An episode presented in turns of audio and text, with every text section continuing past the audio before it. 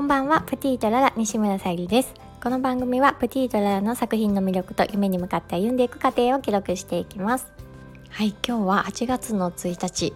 早いですね。もう夏もあっという間に終わってしまいそうで。でもね一日一日大切な時間をね過ごしたいと思っています。今朝ね起きた時も今日はちょっとね早く起きたのでセミの鳴き声よりも早かったかなっていう 感じではいあの虫がね苦手なのであのセミ自体の実物はね怖いんですけどなんか窓際からねあのセミの鳴き声とか聞こえてくるのはすごくなんか風情を感じてしまうので好きだなっていうのとあと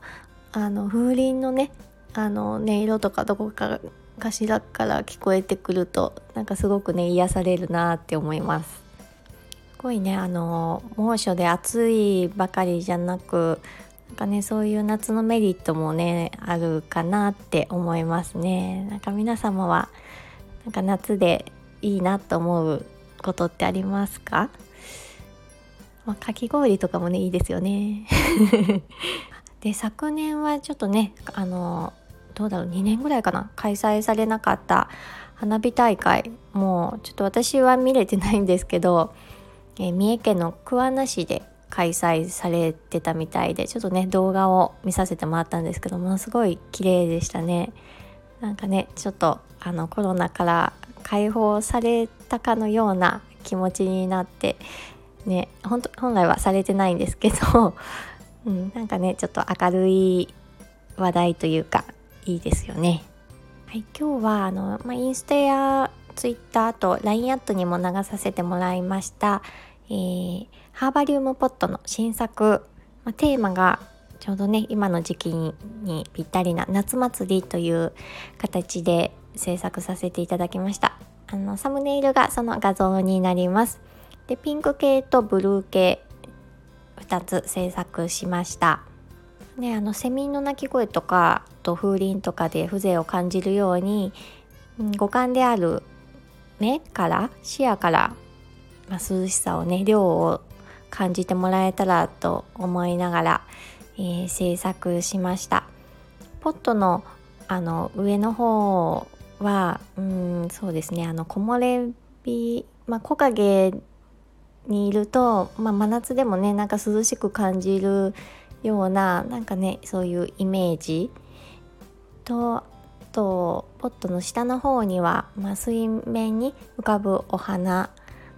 とても涼しそうな感じだと思います。あの実際ハーバリウムといっても固まるハーバリウム使用してますので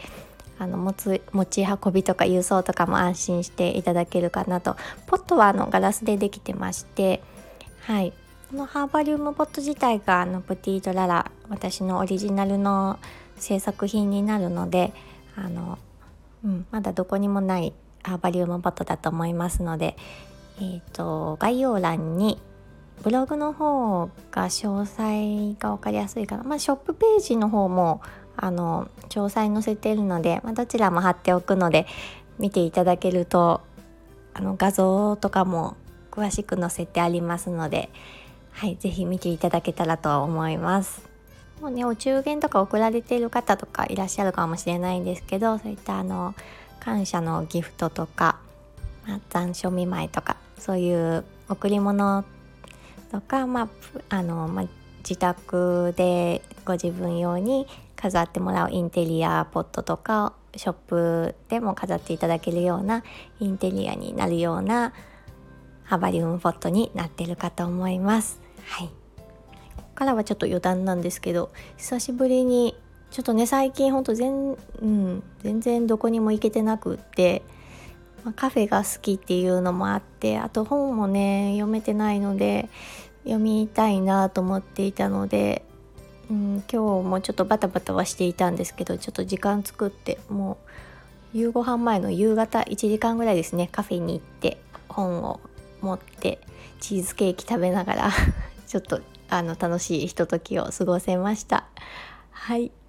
なんかねあのちょっとバタバタして